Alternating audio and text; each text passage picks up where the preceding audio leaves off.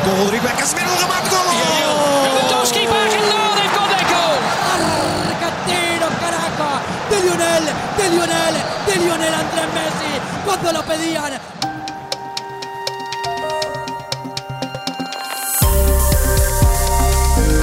Sejam bem-vindos ao Justiça Sem Códigos. Eu sou a Ana Penida Moreira e este é o podcast que reflete sobre as questões da justiça aplicadas à vida prática. Como companheiro de bancada, como é habitual, tenho o advogado Paulo Sai Cunha. Olá, Paulo. Já iniciei o jargão eh, futebolístico porque hoje vamos conhecer o país anfitrião do Mundial do ponto de vista jurídico. Olá, Ana. É, é verdade, nós temos falado aqui muitas vezes de direitos humanos e hoje vamos fazer um, dar um olhar especial à legislação do Qatar e distinguir aquilo que são matérias do âmbito cultural e do âmbito legal. E é também convidado deste podcast, eh, Justiça Sem Códigos, o constitucionalista Jorge Bacelar Gouveia. Seja muito bem-vindo. E começo precisamente eh, por si. Em Portugal temos uma lei civil e é com base nessa lei civil que definimos o que é ou não eh, um crime. No Catar não é bem assim, o sistema legal é misto e a religião tem um enorme peso naquilo que são as leis que definem a conduta do cidadão. Muito obrigado pelo convite, é um gosto aqui estar e parabéns ao vosso programa. Eh, de facto, o, Qatar insere-se num, num, sistema eh, de direito, eh, comparando com outros países, muito próprio, que é o sistema islâmico. E a principal característica é que há uma, uma fusão entre o direito civil, ou o direito legislado, e o direito religioso, neste caso da religião do Islão. E isso levanta realmente problemas porque não se cumpre o princípio da laicidade, o poder político deve estar separado do poder religioso e, e, depois com as implicações que isso tem do ponto de vista do pluralismo, eh, não só religioso, mas também cultural de outras pessoas que estejam a viver no Catar e que não tenham essa religião ou não tenham essa cultura e também têm direito aos seus direitos. E, portanto, eh, o ponto de base é de facto esta, esta ligação estreita, às vezes até fusão, entre um poder político e um poder religioso. Ou seja, a religião também faz lei. Exatamente, aliás, a própria Constituição, no artigo 1 é clara não só proclamando que o Qatar tem como religião oficial o Islão, aliás, a maior parte dos Estados Islâmicos, ou, todos praticamente o dizem, isso em si não seria muito grave, porque pode haver religião oficial com liberdade religiosa, mas a verdade é que não é só isso, é que diz que uh, faz parte do direito do Qatar também o direito religioso, não apenas o direito civil. Uhum. E ouvimos o Presidente da República foi ao Qatar e decidiu falar de direitos humanos, aliás, tinha prometido fazê-lo. E uh, Marcelo Rebelo Sousa disse: uma educação de qualidade significa liberdade, inclusão, tolerância, não discriminação, nomeadamente em função do género, da etnia, da origem, da orientação sexual e, portanto, também o respeito pelos direitos uh, humanos. Paulo Sai Cunha, isto porque, de facto, a questão dos uh, direitos humanos na lei do Qatar não é tal qual como a conhecemos na nossa legislação. É, não é, vamos lá ver, o padrão cultural é diferente do nosso. E, portanto, quando nós tendemos a ver uh, o catálogo dos direitos humanos à luz daquilo que é comumente aceito nas democracias ocidentais, quando chegamos a Estados uh, islâmicos, como é o caso do Catar, deparamos-nos com uma série de desvios que são desvios muitíssimo significativos. Uh, e, portanto, enfim, esse, esse choque cultural faz-se sentir. O professor Bacelar Gouveia acabou de referir que há uma interpenetração daquilo que é o direito legislado que existe no Catar. Nesta matéria, por exemplo, penal e processual penal, há dois diplomas fundamentais de 2004 que são eh, subsequentes à Constituição do Catar. Mas a verdade é que, com estes, estas normas legisladas, coexistem as normas da Sharia, que é, enfim, eh, no fundo, é a legislação de natureza islâmica que é aplicável sobretudo nas matérias do direito da família, do direito sucessório, mas também em matérias criminais. Uhum. Jorge Bacelar Gouveia, e é aqui que entra a questão da homossexualidade, que, da qual tanto se tem falado. Eh, não estamos a falar apenas de uma questão de preconceito, estamos a falar de uma conduta que é considerada crime no Catar. Assim, penso que até 7 anos as relações homossexuais são punidas com um crime até 7 anos, segundo de prisão. de prisão. Um, é claro, é evidente que isso é um problema sério de, de igualdade um, em relação, neste caso, à orientação sexual. Não é o único problema que existe, mas nesta matéria uh, Além do mais, gostaria de hum, invocar também hum, um dos principais textos de direitos fundamentais da perspectiva islâmica, porque além de os países islâmicos terem a Sharia como lei religiosa específica integrada na lei do Estado, também tem, eh, eh, resolveu a certa altura fazer um sistema alternativo de direitos humanos, alternativo em relação ao sistema das Nações Unidas, que por definição não devia ter nenhum sistema alternativo porque é o sistema universal. É o sistema que se aplica a, a todos os cidadãos, a todas as pessoas, a todos os homens e mulheres do mundo, precisamente porque são direitos universais. Mas não, eh, o mundo islâmico resolveu fazer a sua uh, teoria própria sobre aquilo que são para si os direitos humanos. E então uh, surgem vários textos. Uh, o primeiro, a Declaração dos Direitos do Homem Islâmico, mas depois, mais tarde, em 1990, a Carta, a Declaração do Cairo de Direitos Humanos Islâmicos. E, e é curioso verificar, por exemplo, em matéria de família, o artigo 5 diz que, expressamente, que a família é apenas constituída com base no casamento entre homem e mulher. Uh, isto está expressamente dito na, na, Declaração do Cairo. Depois, mais tarde, fez-se outra carta, a Carta Árabe de Direitos Humanos, uh, em 2004, um pouco mais suave, mas de toda a maneira temos aqui um problema de compatibilização destes três instrumentos de direitos humanos que assumidamente são uh, alternativos uh, em relação ao sistema universal e em que há manifestamente incompatibilidades. Embora quem, quem leia estes textos fica com a ideia de que quase está tudo quase bem. Porque o que é que nós verificamos nestes textos? Há o princípio da igualdade, há a liberdade de expressão, há a liberdade de religião e de culto até, mas depois a prática destes países não é bem assim.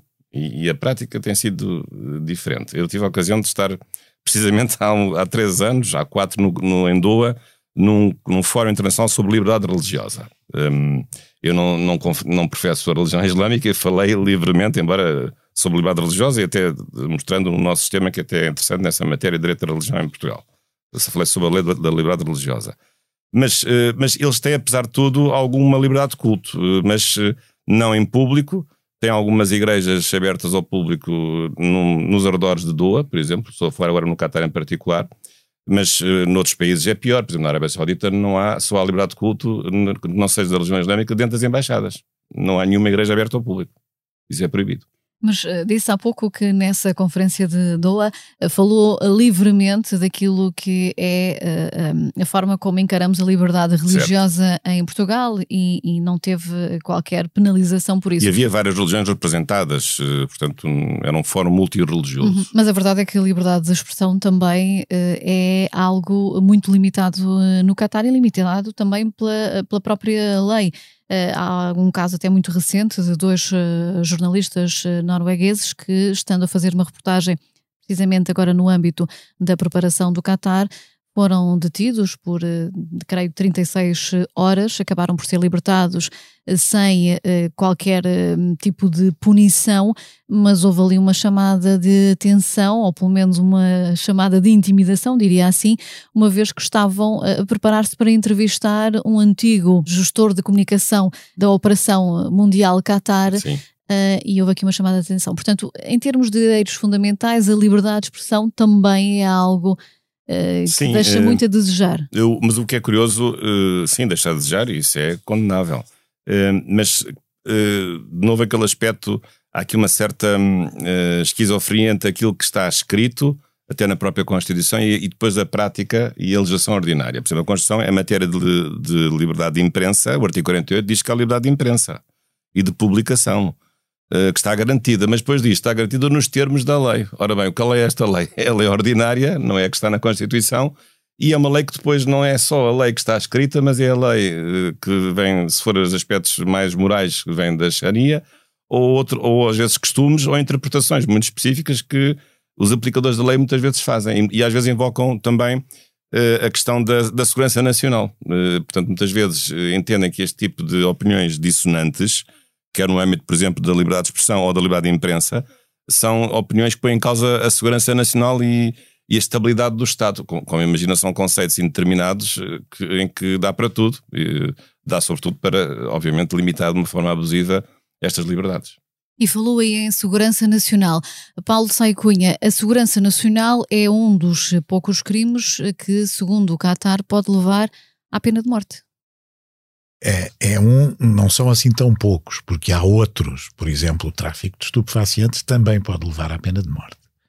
Bom, e de facto, aquilo que acontece neste tipo de países, por essa interpenetração entre a Sharia e o direito legislado, é que uh, continuam a aplicar aquilo que nós consideramos penas cruéis e desumanas.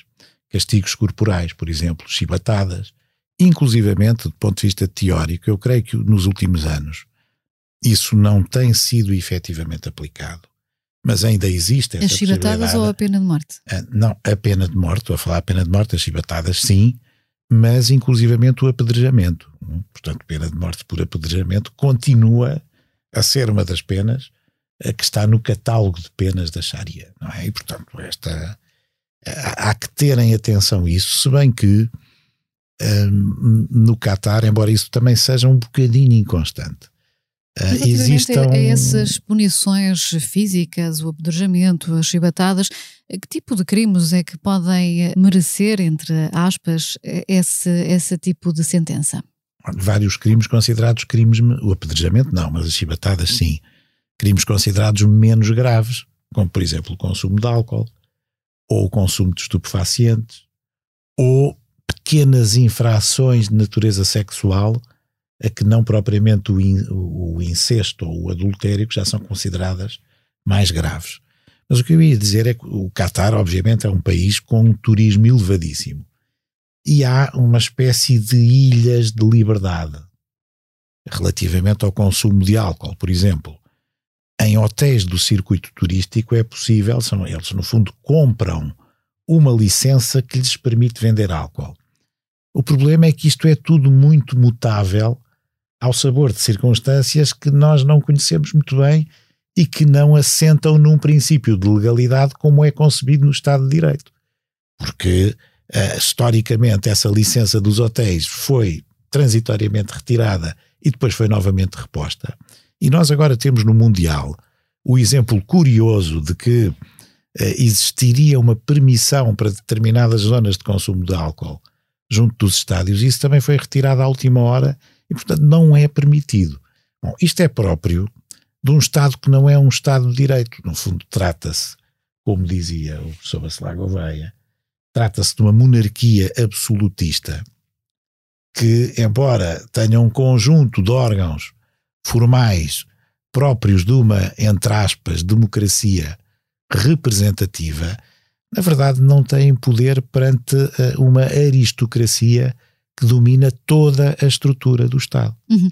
E à data de gravação deste podcast, uh, Portugal já está a caminho dos oitavos eh, de final, não sabemos ainda qual é que vai ser o resultado deste uh, Mundial, mas se eventualmente correr tudo bem, haverá uh, nos próximos, nas próximas semanas alguns portugueses que certamente vão rumar ao Qatar e será bom sinal que isso aconteça. Perante aquilo que acabou de dizer, o consumo de álcool, o consumo de droga, e sabendo nós que muitas vezes estes eventos atraem algum tipo de práticas deste género, quem está a caminho do Catar, portugueses ou outros estrangeiros, correm o risco de, de serem punidos com, uh, com estas penas que na nossa legislação já não são admitidas, nomeadamente as chibatadas e outro tipo eh, de punições? Bom, em teoria sim. Em teoria sim, porquê? Porque há um princípio da lei uh, do Catar que é semelhante ao nosso, que é o da aplicação territorial e, portanto, as infrações que sejam cometidas no território do Catar, independentemente da nacionalidade do seu agente, são punidas lá. Coisa diferente é saber se as pessoas lá podem ficar detidas a aguardar julgamento. E podem, atenção, podem, eh, porque a lei prevê isso mesmo. Há até um caso um português, eh, de acordo com uma notícia de, do verão, de junho, julho deste ano, que está precisamente nessa situação. Portanto, está em liberdade, mas está numa situação de quase indigência e impedido de viajar para fora do Catar, eh, também por uma infração qualquer que terá cometido, que eu não sei muito bem qual é, e portanto esse... Eh, porque uh, se pronunciou de forma hum. crítica para com a entidade patronal. Pronto, portanto, enfim, eu também li isso, não tenho a certeza que seja, mas, mas enfim, é, é, é por uma minudência dessas que essa situação acontece. E, portanto, o que se recomenda antes de viajar para o Qatar é precisamente que as pessoas se informem com rigor daquilo que podem fazer. É um país com uma cultura e um ambiente cultural totalmente diferente do nosso, eh, em que essas cautelas devem ser muito bem observadas. Jorge Bacelar Gouveia, eu ontem estava a ver o final eh, do jogo. Um grande eh, jogo. um grande jogo. E vi dois adeptos portugueses em que um deu um beijinho na face ao outro no meio daquela emoção. Gestos como este são proibidos no Qatar. São proibidos e, e até são proibidos penalmente, mas vamos esperar que, que isso possa ser hum, visto com, com, com a tolerância que é necessária Hum, bem, nesse caso não seria tolerância, seria apenas o simples respeito por um direito fundamental que obriga o Estado a respeitar, não é? Mas, mas vamos esperar que, que nada aconteça por causa disso. Mas o, o contexto é um contexto realmente, sobretudo, de grande incerteza. A propósito da, da pergunta que colocou o Dr. Paulo Sei Cunha, eh, de facto, eu acho que aqui o, a grande dificuldade, não só agora, quando se, aqueles que forem ver os jogos, ou aqueles que vão em turismo, mas sobretudo a grande incerteza porque o grande problema do direito do, do Qatar destes países é que, eh, como há uma parte do direito que não é legislado, nós não sabemos exatamente qual é a solução final. Porque a solução final passa por uma incerteza na, na regra que, se, que vai ser eh, construída para resolver o caso o é e depois a incerteza uhum. de, quem, de como, é que vai, como é que vai ser aplicado ao caso. Portanto, o que é isso de grande parte do direito não ser legislado? É a matéria, por exemplo, da, da Sharia. Não, a Sharia tem a ver com eh, não só com os escritos eh, do, eh, do Islão, portanto, que são, por um lado, o Corão, por outro lado, a Sunna, que tem a ver com uh, hábitos de vida do profeta Maomé, uh, e, e, portanto, e, e, outra, e, e, além do mais, as, um, a Idjam, que são as, as interpretações que são feitas do ponto de vista judicial em relação a, a, certos, a certos comportamentos mais do foro privado. E, portanto, estes três conjuntos são as três fontes da chamada da chamada uh, Sharia como, como lei islâmica. E, portanto, são, são, uh, é uma lei inspirada diretamente uh, por Deus, neste caso por Allah. Aliás, o Corão tem a característica curiosa de ter sido ditado por Deus ao próprio profeta Maomé. terá sido um ditado ao próprio profeta e ele terá escrito de acordo com aquilo que foi ditado por Deus. Mas isso significa que esses comportamentos que são ditados pela Sharia não têm depois reflexo uh, escrito uh, sobre quais são as consequências que podem tem vir do seu incumprimento? Ponto, sim, tem a certo ponto, porque depois há, há a questão é que se apelam depois à, à, cultura e aos valores também islâmicos e, e, portanto muitas vezes as coisas não estão escritas são muitas vezes são costumes são tradições e, e portanto e essas coisas não estando escritas muitas vezes os, os estrangeiros não, não as podem conhecer. Aliás naqueles três textos que eu lhe referi dos direitos humanos, uh, uh, neste momento há um processo de revisão desses textos que, não, que ficou interrompido com o processo da pandemia.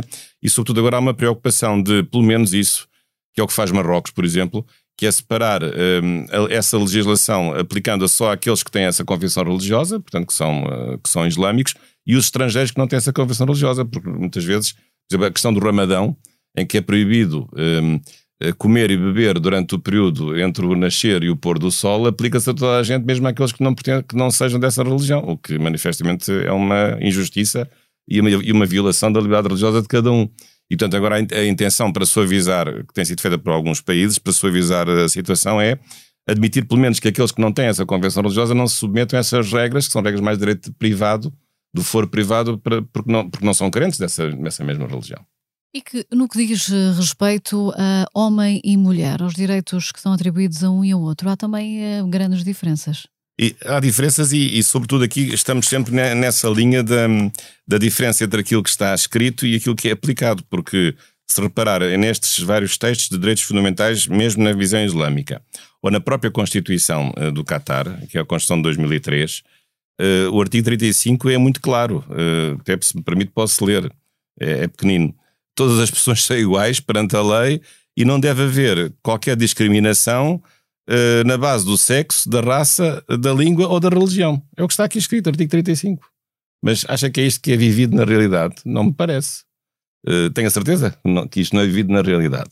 E, portanto, o... Até porque aí viola logo a questão de, claro. do direito uh, à homossexualidade. Sim, por exemplo, neste caso, a questão exemplo, do casamento. Também se diz que deve haver casamento, mas, mas depois o estatuto do casamento a mulher não tem o mesmo estatuto do, do homem. Desde logo a questão da poligamia, que obviamente favorece, numa certa perspectiva, o homem que pode ter até quatro mulheres, mas a mulher não pode ter até quatro homens. Portanto, aí não há também igualdade do ponto de vista do casamento à moda islâmica, digamos assim. Um, e o e, divórcio também não é. Divórcio também. Depois a, e depois também a questão de, de haver sempre na aplicação depois uh, valores ou usos ou tradições que não estão escritos na lei, depois se acrescenta na aplicação e, portanto, gera uma grande incerteza e, e medo. E, e, portanto, na dúvida, as pessoas retraem-se uh, e não procuram fazer qualquer tipo de, de culto da sua religião. Uh, limitam-se a fazer aquilo que é indispensável e, portanto, fazem o seu trabalho, não saem, não falam. Hum, bem, o pensar ainda não é proibido por ninguém. Uh, portanto, a liberdade religiosa, num certo sentido, há uma que nunca ninguém nos pode tirar, que é a liberdade de pensar uh, em Deus ou, ou, ou noutra coisa qualquer. E, mas, portanto, mas isso é um problema sério que se coloca a estes países também de. E até o problema do, das organizações de direitos humanos é ter capacidade de verificar qual é eh, a exata medida de, do incumprimento dos direitos humanos, porque há aqui um discurso dúbio, há um discurso escrito, há um discurso oral, há um, discurso prático, e as coisas às vezes também não são inteiramente certas, ou são incertas conforme as circunstâncias também, como é o caso do Mundial. Paulo Tsai Cunha, eh, esta questão que foi exposta pelo Bacelar Gouveia mata totalmente aquilo que nós conhecemos como a presunção de inocência, ou seja, perante o cometimento de um crime, não há eh, aqui eh, grande confiança naquilo que possa ser a justiça dos tribunais. Bom, a presunção de inocência, curiosamente, também está proclamada na Constituição do Catar, que, que a proclama expressamente. Estamos outra vez no mesmo, no mesmo ponto fulcral, que é o da inexistência de um Estado de Direito. Num Estado de Direito afirma-se o primado da lei, portanto, todas as autoridades nacionais estão subordinadas ao respeito pela lei, desde logo da Constituição. Bom, eu curiosamente estive a ver, e é uma parte do direito legislado, o Código de Processo Penal do Catar e uh, fiquei, enfim, chocado, se calhar é demasiado forte, mas surpreendido pela escassíssima relevância que dão aos direitos de defesa. Porque é um Código de Processo Penal que está pensado em torno da acusação, da investigação, um bocadinho da vítima, mas do arguído, como nós o concebemos, daquele que se defende da suspeita que depois se pode ou não confirmar num julgamento, aí os direitos de defesa são muitíssimos casos. E, portanto, a presunção de inocência também tem que ser articulada com as possibilidades reais de alguém que está a ser perseguido criminalmente se defender. Ora, quando nós temos uma lei que em parte é legislada, mas noutra não, assenta numa tradição e numa interpretação e aplicação do direito que pode mudar e que, portanto, traz consigo muitíssima incerteza. Quando as garantias de defesa são muito tenues, obviamente que eh, este sistema penal e processual penal é tudo menos garantístico. Aplica-se aqui aquela velha eh, expressão para inglês ver? Não é exatamente para inglês ver, porque de facto uh, aquilo até tem uma inspiração, se quiser, nessa parte legislada.